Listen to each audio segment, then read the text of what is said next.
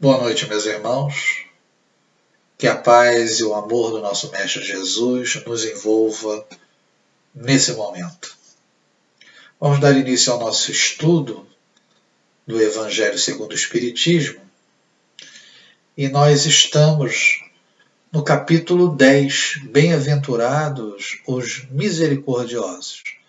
E hoje vamos falar sobre o perdão das ofensas.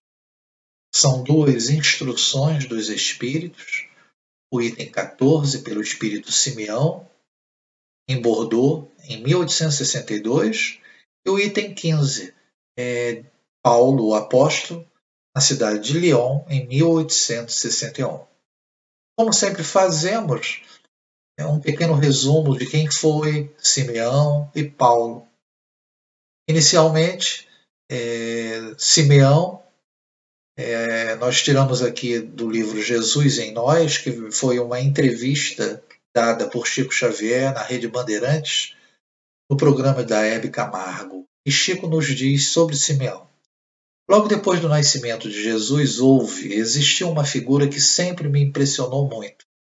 Ela é descrita no versículo 25 do capítulo 2 do Evangelho do Apóstolo São Lucas. É a figura de Simeão, que viveu talvez mais de 80 anos esperando Jesus.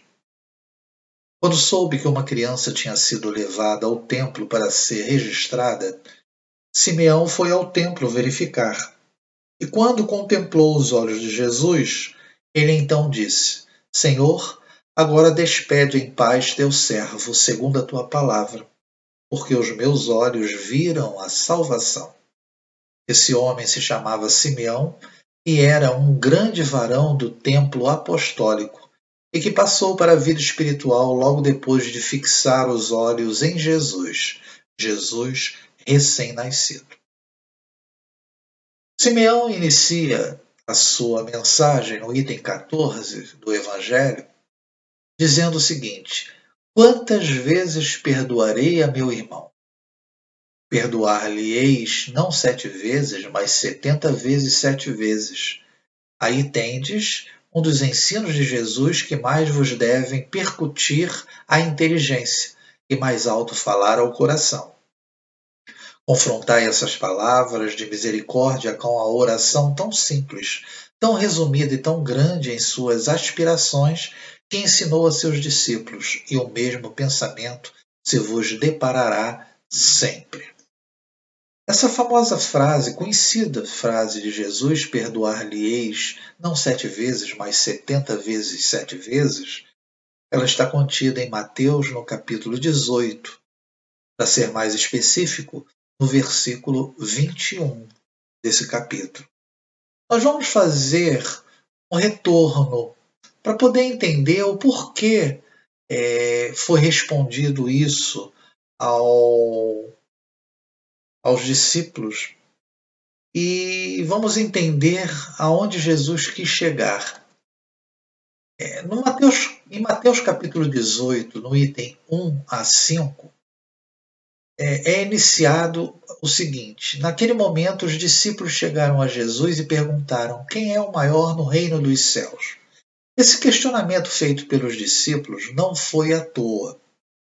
É, em Marcos fica mais claro, no capítulo 9, ele é um capítulo que tem vários momentos importantes. É, a transfiguração é, de Jesus no Monte Tabor, é onde surge Elias e Moisés. Estavam lá Pedro, Tiago e João.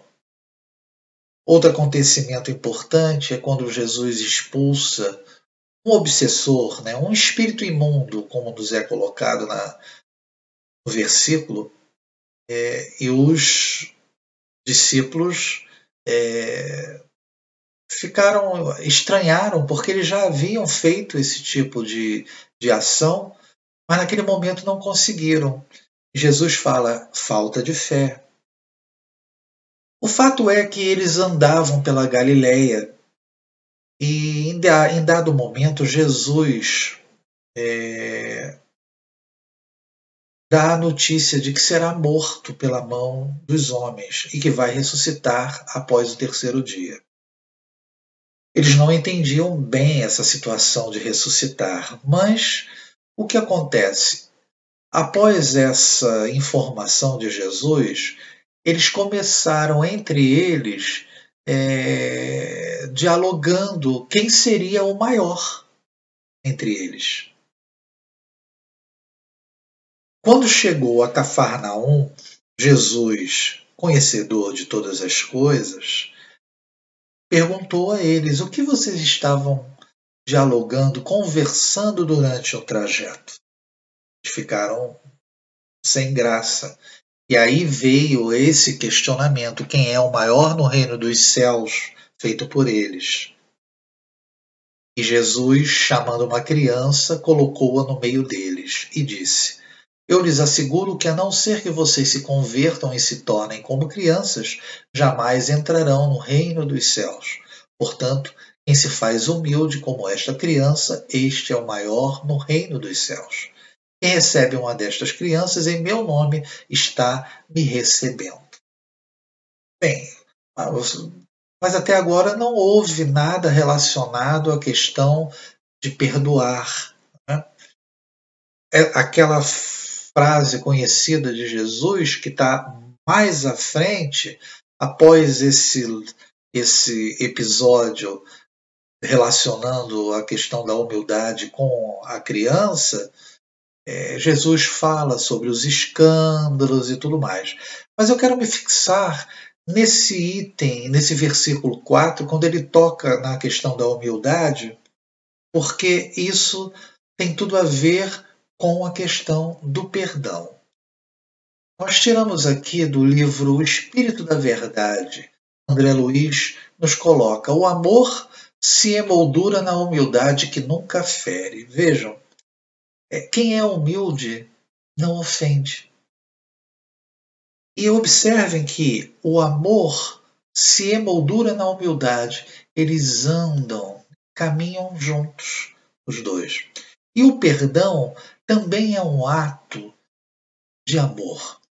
E também é um ato de humildade quando você reconhece que também é passível de ser o ofensor.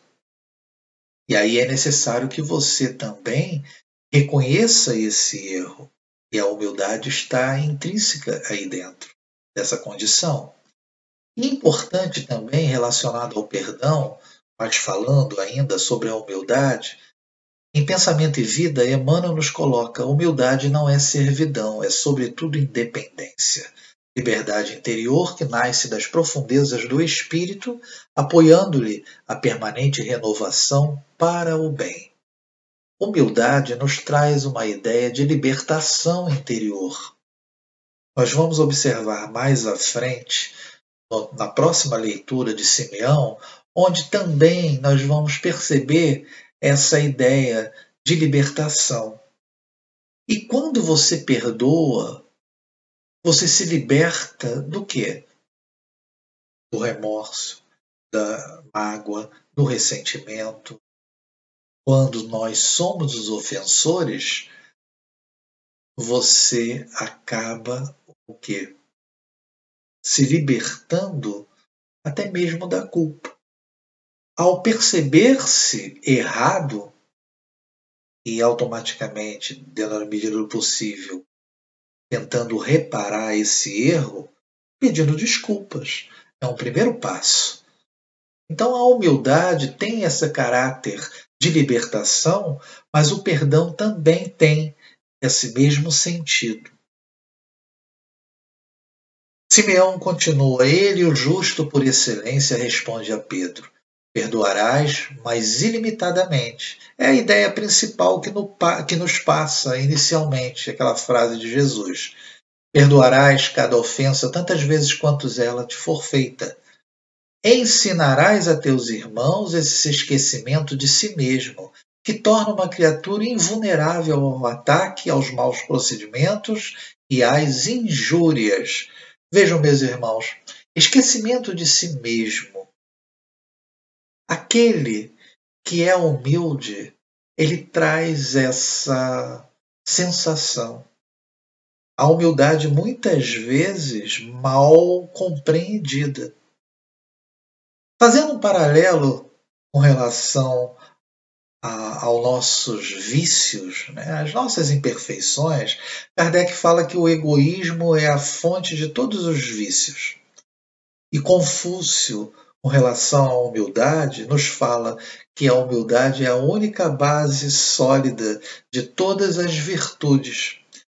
Vejam, meus irmãos, e quando se fala aqui de esquecimento de si mesmo, a gente lembra de Chico Xavier, que em dado momento ele comentando a respeito de que se eu fosse alguém, palavras dele, se eu tivesse condições de auxiliar de maneira a coletividade de um modo geral, ele falando sobre o amor. Em dado momento ele diz que o amor é o esquecimento de si mesmo. É uma condição já alcançada.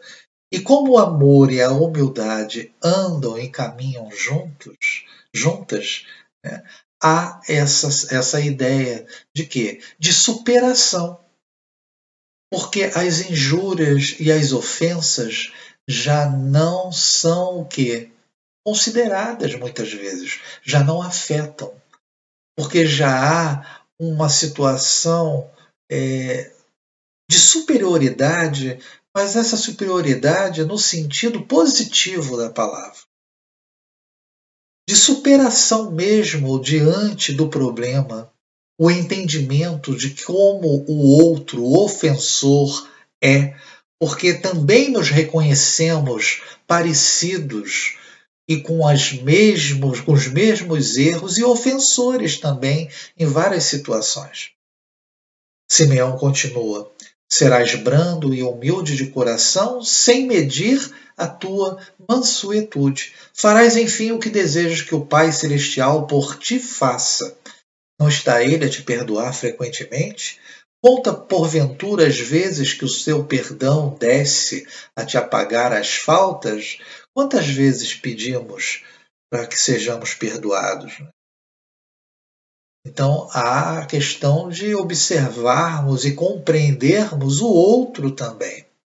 E falando no ofensor, no outro, a gente relembra que no nosso último estudo que fizemos sobre o Evangelho, a cólera, eu encerrei com essa mensagem de Maria Dolores, do livro Maria Dolores, uma poesia dela. E apenas um trecho aqui: ofensores uma estrofe. Esse carrega consigo enfermidade obscura. Outro guarda a desventura de uma afeição infeliz. Outro deseja esquecer a rebeldia tenaz, mas já não sabe o que faz e nem pondera o que diz. Por que, que eu estou colocando isso? Porque, assim como aquele que se deixa levar pela cólera o ofensor é um, uma pessoa enferma. E o perdão possibilita, possibilita todos nós a diminuir ou pelo menos compreender a condição daquele que está à nossa frente nos ofendendo e também reconhecendo a nossa condição também de enfermos. Em florações evangélicas, esta noite, nós vamos falar sobre é, a questão de perdoar, motivos para perdoar. Lá naquela ocasião, em relação à cólera, nós comentamos o que deveríamos evitar em relação à cólera nós observamos que Joana de Ângeles nos diz que o nosso ofensor ele deve estar enfermo, credor, portanto, da misericórdia do perdão. Quer dizer, do nosso reconhecimento, do nosso amor por aquele que está nos agredindo de alguma maneira. É difícil, é difícil na nossa condição é, ter esse equilíbrio. E nós vamos observar que o equilíbrio tem tudo a ver com perdoar também. ela nos diz: todo agressor sofre em si mesmo. É um espírito envenenado espargindo tóxico que o vitima. Quer dizer, meus irmãos, nós não precisamos é, nos sentir é, ressentidos, magoados, porque quem fica pior naquela situação em que há o embate é aquele que está nos ofendendo. Se conseguíssemos manter o equilíbrio do não revide, isso seria importantíssimo. E Joana repete algo muito parecido em relação à cólera. Não deixas a ele senão para o ajudar. Quer dizer, o sentido de que não entremos na sintonia, na briga, na divergência. E se estamos ali em condições que seja para ajudar naquele momento. E o auxílio naquele momento é justamente a condição de dar e conceder o perdão, não como uma condição de superioridade, mas na condição de humilde, na percepção de que somos todos iguais. O perdão beneficia aquele que perdoa por propiciar-lhe, agora é importante, paz espiritual equilíbrio emocional e lucidez mental. Vejam, meus irmãos. Se mantivermos o equilíbrio do não revide no momento do revide, nós vamos ter condições de ter lucidez mental para poder reconhecer aquele que nos agrediu como uma pessoa enferma. E ao perdoar, nós estamos adquirindo todo esse equilíbrio e uma paz espiritual. Se revidas o mal, és igual ao ofensor. É aquela situação da sintonia. Se perdoas, está em melhor condição. E o mais importante nesse trecho, mas se perdoas e amas aquele que te maltratou, avanças em marcha invejável pela rota do bem. É aquela ideia de Jesus amar os vossos inimigos. Mas o amar, né, já muito estudado por todos nós, o amar os vossos inimigos, é não desejá-lo mal, não revidar, não se sentir prazer com o sofrimento que porventura ele venha ter, porque isso vai ser visto mais à frente também. Então vejam que é importante a questão, é, o perdão e o amor estão também relacionados. Ele continua: prestai, pois, ouvidos a essa resposta de Jesus. E como Pedro, aplicai-a a vós mesmos. Perdoai Usai de indulgência, sede caridosos, generosos, pródigos até do vosso amor. Dai que o Senhor vos restituirá. Perdoai, que o Senhor vos perdoará. Abaixai-vos, que o Senhor vos elevará.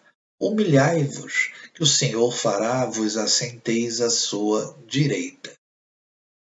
Eu destaquei aqui essa palavra pródigos, que passa até de maneira desapercebida.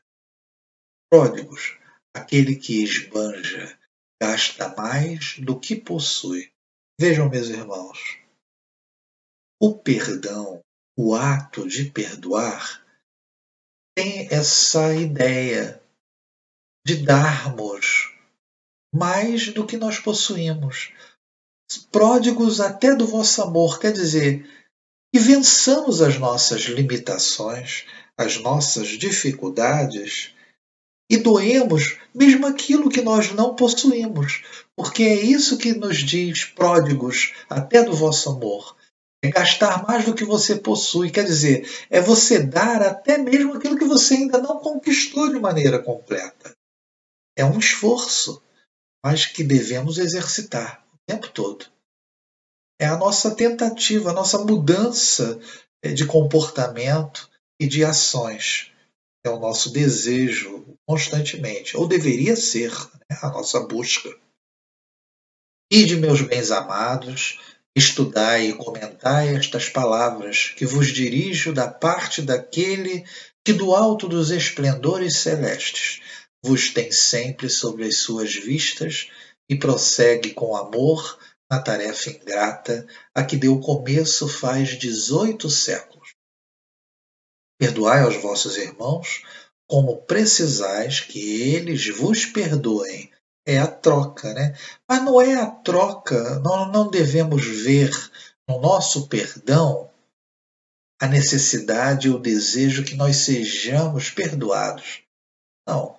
É natural que nós tenhamos esse desejo, porque senão o ato de perdoar vira é, uma um comércio, né?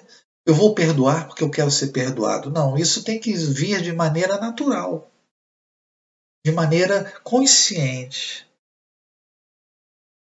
E ele continua: se seus atos pessoalmente vos prejudicaram, mais um motivo aí tendes para ser desindulgentes, porquanto o mérito do perdão é proporcionado à gravidade do mal. Isso é importante. Quanto mais for a ofensa e nós conseguimos vencer isso, perdoando, maior será o nosso mérito. E ele, ao contrário, comenta que nenhum merecimento terieis em relevar os agravos dos vossos irmãos, desde que não passassem de simples arranhões. Aqui me faz lembrar, e é impossível a gente não comentar relação a ele, é Gandhi, porque ele não se sentia ofendido. Então ele não tinha o que perdoar. Porque ele já atingiu um nível de humildade e de esquecimento de si mesmo, que tudo aquilo que foi feito a ele, que para, para nós seriam verdadeiras ofensas, para ele era como se nada tivesse ocorrido. Ou, pelo menos, era uma situação onde ele absorvia e se mantinha intacto dentro daquele equilíbrio mental, aquela paz espiritual que foi comentada por Joana. Com relação a essa questão falada do último trecho da mensagem de Simeão, um conto é, zen budista nos diz o seguinte: Dois monges cuidavam do jardim do templo. Um deles estava podando o roseiral quando, num momento de descuido, os espinhos rasgaram a manga de seu hábito e feriram seu braço, fazendo-o sentir muita dor. O monge então olhou para o roseiral e disse: Eu te perdoo. Algum tempo depois, o segundo monge também se aproximou do roseiral e feriu o braço, o que o levou a sentir muita dor. Olhando para as rosas, ele disse: Não há nada a perdoar. Ao voltarem para o templo, os dois monges perceberam que ambos tinham ferimentos semelhantes. Ao conversarem sobre o que havia acontecido, um começou a questionar a atitude do outro. Como não conseguiram chegar a uma conclusão sobre qual deles tinha agido da maneira certa, decidiram contar o episódio ao abade do templo e pedir sua opinião. Você foi arrogante, disse o abade ao primeiro monge. E você agiu certo, disse ele ao segundo monge. O primeiro monge ficou surpreso e questionou, questionou o abade. Como assim? Então não devemos perdoar sempre? Por que eu errei ao perdoar o roseiral que me feriu? Vejam, aqui da ideia né, da perdoar ilimitadamente. E o abade respondeu: devemos perdoar sempre desde que exista algo para perdoar. O roseiral é um ser inanimado que não se move por vontade própria. Ele não feriu você deliberadamente, nem poderia. Você é que se descuidou e se feriu no roseiral. Ao dizer que o perdoava, você atribuiu a ele uma culpa que ele não tem. Com isso, você ignorou sua responsabilidade como ser consciente que é, e ainda usou o perdão como demonstração de superioridade. Isso é arrogância. Talvez nossos conflitos acerca do perdão pudessem ser resolvidos mais facilmente se antes de debatermos se devemos ou não perdoar, refletíssemos em primeiro lugar se realmente existe algo a ser perdoado. Vejam, meus irmãos, essa história aqui, ela, ela basicamente fala sobre muito que já comentamos. Porque, é, vejam, temos que perdoar ilimitadamente. Porém, quando realmente há uma ofensa. Falamos sobre a questão da superioridade, né? de perdoar, mas não no sentido de superior, mas no sentido de reconhecimento em relação ao fato. Aquilo que Joana nos, nos coloca, né? perceber, e vamos ver mais à frente isso, perceber, analisar o problema, reconhecer se houve ou não uma ofensa.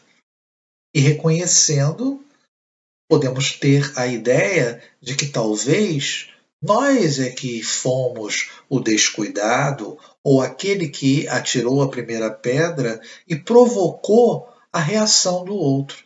Isso tudo é muito importante. E quantas vezes nos sentimos ofendidos por nada? Quantas vezes a outra pessoa não teve a intenção de realizar ou houve uma má interpretação por parte de nós diante de algum acontecimento. Isso é muito comum. Ele encerra a sua mensagem dizendo: Espíritas, jamais vos esqueçais de que, tanto por palavras como por atos, o perdão das injúrias não deve ser um termo vão. Pois que vos dizeis espíritas, sede-o. Ouvidai o mal que vos hajam feito, e não penseis senão numa coisa, no bem que podeis fazer.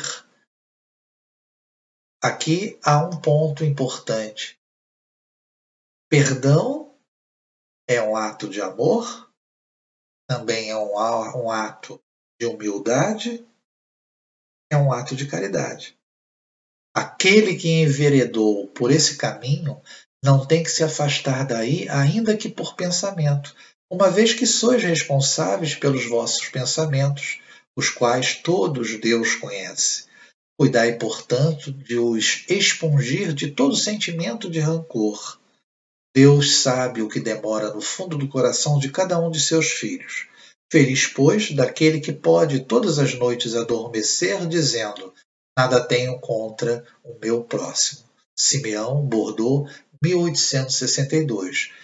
Ele termina com algo que acredito que seja difícil para nós. Não tenho nada contra ninguém. Não temos nada contra ninguém. É uma reflexão que devemos fazer. Porque para existir a paz espiritual, nós temos que estar livre desses ressentimentos e dessas mágoas. E muitas vezes não é que ocorre. Já partindo para o item 15, agora sobre Paulo, um pequeno resumo. Paulo nasceu em Tarso, na Cilícia, atual Turquia, no ano 5 da era cristã. Tarso era um próspero centro mercantil e intelectual do mundo romano. Recebeu dois nomes, Saulo em hebreu e Paulo em romano. Seus pais eram judeus, mas gozavam dos privilégios da cidadania romana. Quando Saulo chega a Jerusalém em 29, os discípulos de Jesus já eram mais de 5 mil. A maior parte dos judeus, inclusive Saulo, não acreditava ainda que aquele fosse o Messias. Tornou-se perseguidor das primeiras comunidades cristãs e participou do apedrejamento do apóstolo Estevão. A caminho de Damasco, São Paulo teve a visão de uma luz incandescente e Jesus lhe indaga sobre as perseguições. No mesmo instante, ficou cego e durante três dias entregou-se às orações. Amando de Jesus, Ananias vai a seu encontro, prepara seu batismo, põe a mão em sua cabeça e, no mesmo instante, Paulo recobra a visão. Impressionado, converte-se ao cristianismo. Em 64, após um incêndio em Roma que recaiu sobre os cristãos, Paulo, o apóstolo, é novamente preso e levado para os arredores de Roma, quando, em 67, foi decapitado. Vamos ver o que Paulo nos diz nesse item 15. Ele inicia dizendo: perdoar aos inimigos é perdão para si próprio. Perdoar aos amigos é dar-lhes uma prova de amizade. Perdoar as ofensas é mostrar-se melhor do que era. Vejam que ele faz três distinções aqui, né? É perdoar os inimigos, é pedir perdão para si próprio, é um auto perdão, porque há uma relação aqui. Porque quando perdoamos o outro, aquele auto perdão ele é como se fosse recordado. Porque você perdoa, porque você já está livre, como nós falamos, liberto dessa ideia da culpa e do ressentimento. Adquirindo o discernimento para perceber como o outro está. E reconhecendo nele também, muitas vezes, aquilo que nós somos, ou, no sentido positivo, naquilo que nós já fomos. Ele continua: Perdoai, pois, meus amigos, a fim de que Deus vos perdoe, porquanto se fordes duros, exigentes, inflexíveis, se usardes de rigor, até por uma ofensa leve, como querereis que Deus esqueça de que cada dia maior necessidade tendes de indulgência? Ora, é, eu desejo para o outro, eu tenho que desejar para mim também. Então, nós temos que ter essa ideia de que o perdão que eu realizo é uma consequência daquilo que eu desejo para mim mesmo. Naturalmente, como nós falamos, não que eu realize esse perdão com esse interesse, mas é algo que vai surgir de maneira natural. Esse desprendimento. Com relação ao auto-perdão, que é o que eu considerei como importante nesse pequeno trecho de Paulo, é uma psicografia de Divaldo na sessão da noite de 4 de janeiro de 2005, no Centro Espírita Caminho da Redenção, em Salvador, na Bahia. E Joana nos diz sobre o auto-perdão. Torna-se essencial uma reavaliação da ocorrência num exame sincero e honesto em torno do acontecimento, diluindo-o racionalmente e predispondo-se a dar-se uma nova oportunidade de forma que supere a culpa, mantenha-se em estado de paz interior. Veja, agora nós estamos do outro lado da moeda, né? Nós somos os ofensores e necessitamos é, exterminar ou acabar com esse sentimento de culpa, né, o remorso, tudo isso que nos aprisiona, dentro, fixando a nossa mente diante do fato. Mas é necessário fazer o que? Observar, analisar o que aconteceu e, acima de tudo, sermos sinceros e honestos conosco e aí, racionalmente, como ela coloca, aceitarmos que erramos e evitarmos o erro, porque é o que ela diz.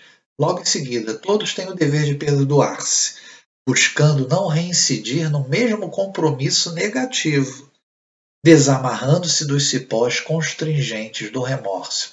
Mais uma vez, em relação ao ato de perdoar, no caso aqui, o auto-perdão, a ideia de liberdade, de libertação. Como nós falamos em relação à humildade, sermos humildes para reconhecer o erro, isso vai desamarrar cada um de nós em relação ao remorso. E algo muito parecido com o que já foi dito, o auto-perdão é essencial para uma existência emocional tranquila. Né? Discernimento mental, paz espiritual. E ele continua: Ó, oh, ai daquele que diz: Nunca perdoarei, pois pronuncia sua própria condenação. Quem sabe, aliás, se descendo ao fundo de vós mesmos, não reconhecereis que fostes o agressor? Quem sabe se nessa luta que começa por uma alfinetada e acaba por uma ruptura, não fostes quem atirou o primeiro golpe? Se vos não escapou alguma palavra injuriosa, se não procedestes com toda a moderação necessária. Vejam, nesse trecho, ele está fazendo uma recomendação igual a que Joana nos fez. Analisar o acontecimento para percebermos se nós não fomos aqueles que iniciamos todo o processo. E o pior, o processo às vezes ele inicia, como ele comentou aqui, com uma alfinetada e termina com algo grande, uma ruptura, muitas vezes, uma grande amizade, de afeições, entre aspas, profundas e que às vezes se quebram. Agora, é importante também a gente é, ter ideia que, se não nos livrarmos da questão do ressentimento, a gente não consegue ter esse discernimento e não consegue chegar ao ato de perdoar porque aquilo fica é, repetindo em nossas mentes o tempo todo. E é como se sofrêssemos por um longo tempo todo ato cometido, ou por nós, mas que muitas vezes não aceitamos, ou por aquele que achamos que iniciou todo o processo. Porém, Paulo nos diz: sem dúvida, o vosso adversário andou mal em se mostrar excessivamente suscetível. Quer dizer, dentro daquilo que foi realizado, muitas vezes o nosso adversário foi suscetível, às vezes, a uma palavra mal colocada por nós. E aí ele coloca razão demais para seres indulgentes e para não vos tornar desmerecedores da invectiva que lhe lançastes. Aí ele vem com o outro lado da moeda. Admitamos que, em dada circunstância, fostes realmente ofendido. Quem dirá que não envenenastes as coisas por meio de represálias? Quer dizer, será que nós não pioramos toda a situação, que já não era boa, aumentando todo esse processo? E ele continua: E que não fizestes degenerar sem querela grave o que houvera podido cair facilmente no, no ouvido, quer dizer, pudesse ser esquecido. Talvez nós alimentamos todo um processo que talvez não fosse dar em nada. Se de vós dependia impedir as consequências do fato, e não as impedistes, sois culpados. Admitamos finalmente que de nenhuma censura vos reconheceis merecedores. Mostrai-vos clementes, e com isso só fareis que o vosso mérito cresça. Vejam, meus irmãos. A clemência, a questão de você o quê? Perdoar. Isso vai aumentar o nosso mérito se ficou comprovado que realmente nós fomos ofendidos. Vamos refletir agora sobre um questionamento no Livro dos Espíritos, 886. Qual o verdadeiro sentido da palavra caridade como a entendia Jesus? E aí a resposta dos Espíritos bastante conhecida: benevolência para com todos, indulgência para as imperfeições dos outros e perdão das ofensas. Vejam, meus irmãos, que a, o nosso o nosso ato de perdoar, ele é um ato de caridade. E aí nós temos os dois polos, como viemos desenvolvendo. A caridade para nós mesmos e caridade para o outro. E aí, como nós comentamos, caminham juntos. Caridade para si mesmo é o alto perdão. É o que? Termos a humildade para reconhecermos o erro e nos auto-perdoarmos, prosseguindo em frente e evitando recorrer, né, recair no erro, mais uma vez. Para o outro, tem a questão do que? Do amor. Do amor que nós já conseguimos é, dispensar ao outro. Como Jesus, amar os vossos inimigos, pelo menos não revidando. É uma, a caridade em relação ao outro. Ele continua, há porém duas maneiras bem diferentes de perdoar.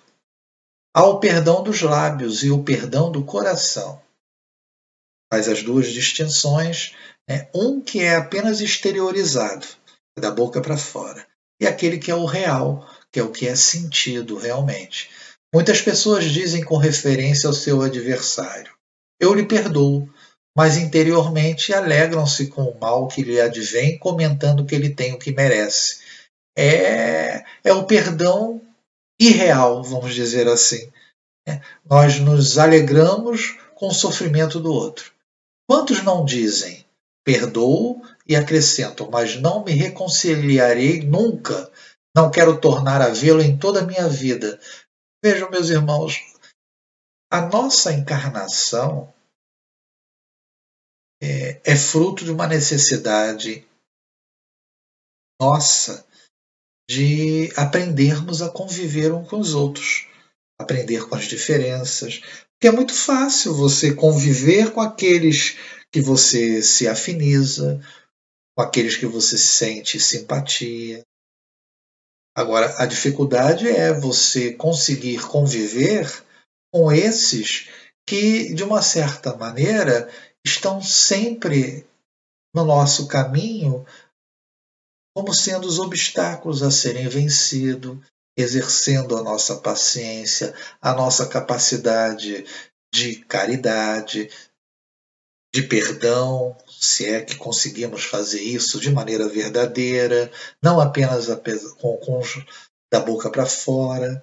E aí ele continua: será esse o perdão segundo o Evangelho? Não. O perdão verdadeiro, o perdão cristão, é aquele que lança um véu sobre o passado. É o esquecimento. Se você não esquece aquilo que foi feito para você, ou se você não esquece aquilo que vocês, que nós fizemos para o outro, nós não conseguimos nem perdoar e nem se auto-perdoar. Porque não esquecemos, ficamos com ressentimento, e em relação a nós, nós ficamos com aquela culpa o tempo todo martelando em nossas mentes. E ele continua: Esse é o único que vos será levado em conta, visto que Deus não se satisfaz com as aparências. Ele sonda o recesso do coração e os mais secretos pensamentos. Ninguém se lhe impõe por meio de vãs palavras e de simulacros. Vejam, eu acho interessante que parece que às vezes nós somos ingênuos, porque é, nós nos enganamos, Muitas vezes conseguimos enganar os outros, mas nós não enganamos a espiritualidade, não enganamos a Deus, como ele diz aqui, que conhece tudo que está dentro do nosso coração e os nossos pensamentos. E com relação a essa verbalização, a esse perdão, é que é só algo exteriorizado. Na questão 661 do Livro dos Espíritos, os Espíritos respondem: Aquele que a Deus pede perdão de suas faltas, apenas o obtém ao mudar de conduta. São as nossas preces, né? Nós pedimos perdão a Deus né? no momento das nossas preces. As boas ações são as melhores preces porque os atos valem mais do que as palavras. Vejam, os espíritos confirmam. Nós temos que provar que aquilo que nós estamos verbalizando é real. E a maneira que nós temos de demonstrar que isso é verdadeiro é através do esquecimento, da possibilidade de conviver com essas pessoas, não digo no sentido de amizade, mas conviver de maneira pacífica, sem que haja o que o ressentimento. Se não há, pelo menos, a afinidade, pelo menos o respeito e o reconhecimento de que é um irmão, assim como nós, errado em muitas situações, assim como nós erramos. Ele encerra a sua mensagem dizendo: o esquecimento completo e absoluto das ofensas é peculiar às grandes almas. Quer dizer, quando atingirmos esse nível, significa que nós já estamos nos libertando dessa nossa inferioridade moral. O rancor é sempre sinal de baixeza e de inferioridade. Não ouvideis que o verdadeiro perdão se reconhece muito mais pelos atos do que pelas palavras. Paulo, apóstolo, Lyon, em 1861. Vejam, meus irmãos, que ele termina com reforçando essa ideia da, de que as palavras apenas, apenas representam algo exteriorizado e não aquilo que nós estamos verdadeiramente sentindo. Com relação a uma reflexão final, no livro Pontos e Apólogos pelo irmão X, nesse item 22, Ibrahim, o cameleiro, ele vem durante toda a mensagem narrada pelo irmão X eh, questionando Jesus em relação ao perdão. E no final dessa, desse item, ele nos diz o seguinte: Senhor, e se eu conseguir tolerar os ignorantes e os maus, ajudando-os e recebendo-lhes os insultos como benefícios, oferecendo a luz pela sombra e o bem pelo mal. Se encarar com serenidade os golpes arremessados contra os meus, se receber feridas e sarcasmos sem reclamação, e se aceitar a própria morte, guardando sincera compaixão por meus algozes, que lugar destacado me caberá diante da grandeza divina? Que título honroso exibirei? Jesus, sem alterar-se, considerou: depois de todos os nossos deveres integralmente cumpridos, não passamos de meros servidores à face do Pai, a quem pertence o universo, desde o grão de areia às estrelas distantes.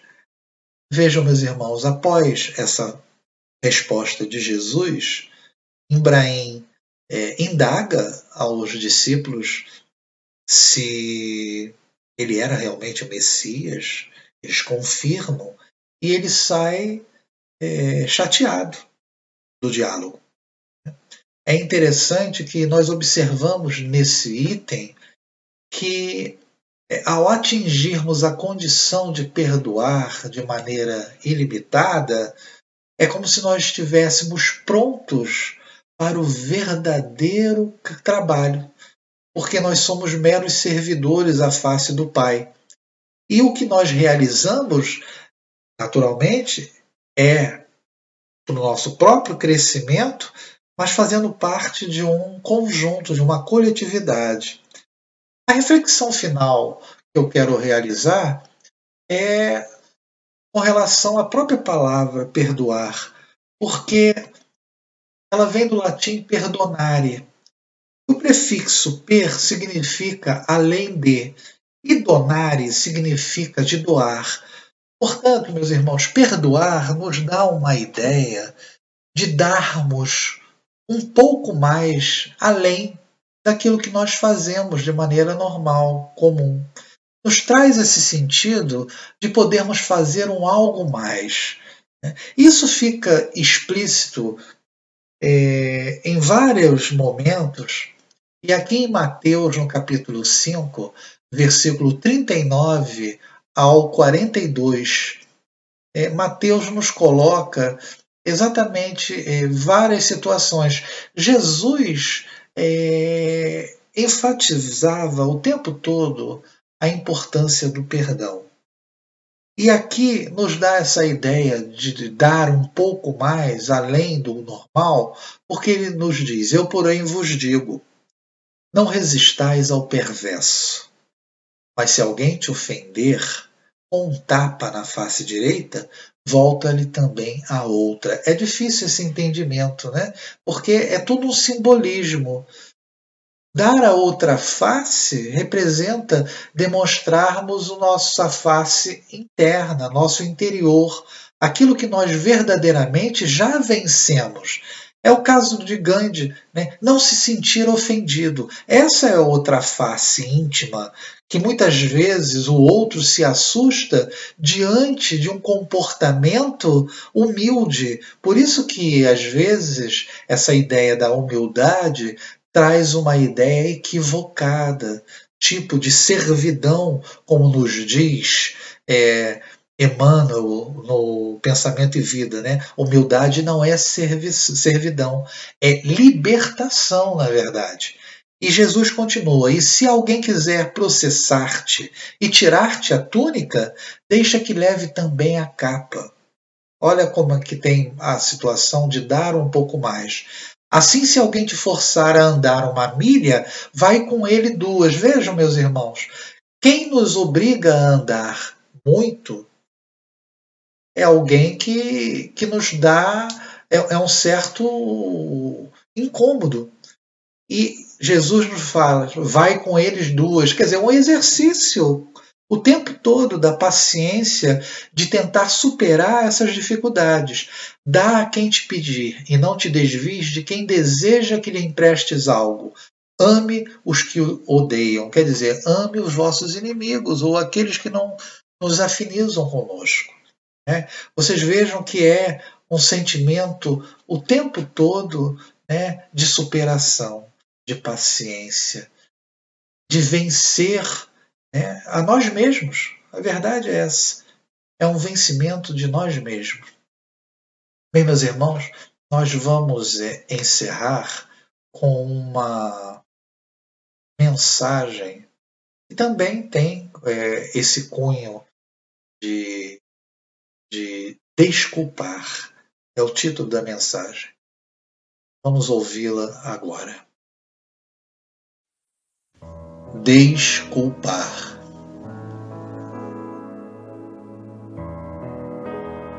Onde existe amor, não há lugar para ressentimento.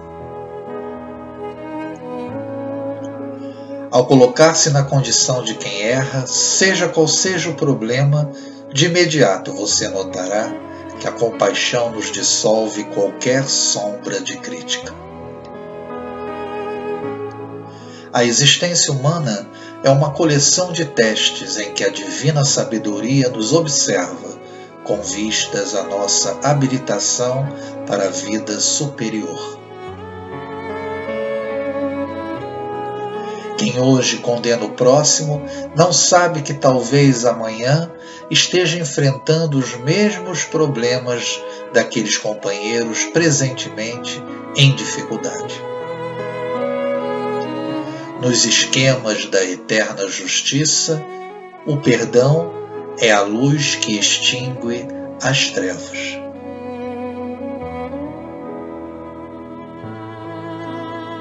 Às vezes, aquilo que parece ofensa é o socorro oculto do mundo espiritual em seu benefício. A misericórdia vai além do perdão, criando o esquecimento do mal. Em muitas ocasiões, a divina providência nos permite erro para que aprendamos a perdoar. A indulgência é a fonte que lava os venenos da culpa. perdão é a fórmula da paz.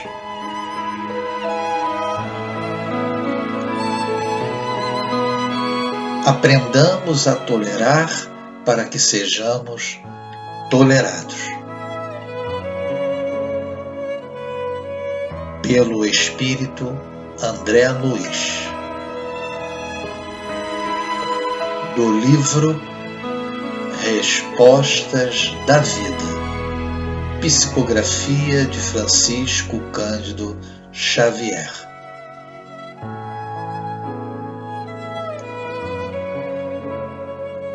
Música Reflexão Secret Garden. Irmãos, vamos encerrar nosso estudo da noite de hoje. É, agradecendo ao Pai a oportunidade que tivemos nessa noite e desejando a todos muita reflexão, muita paz e que possamos cada vez mais estar próximo de Jesus através dos nossos atos. Boa noite a todos. Obrigado pela atenção.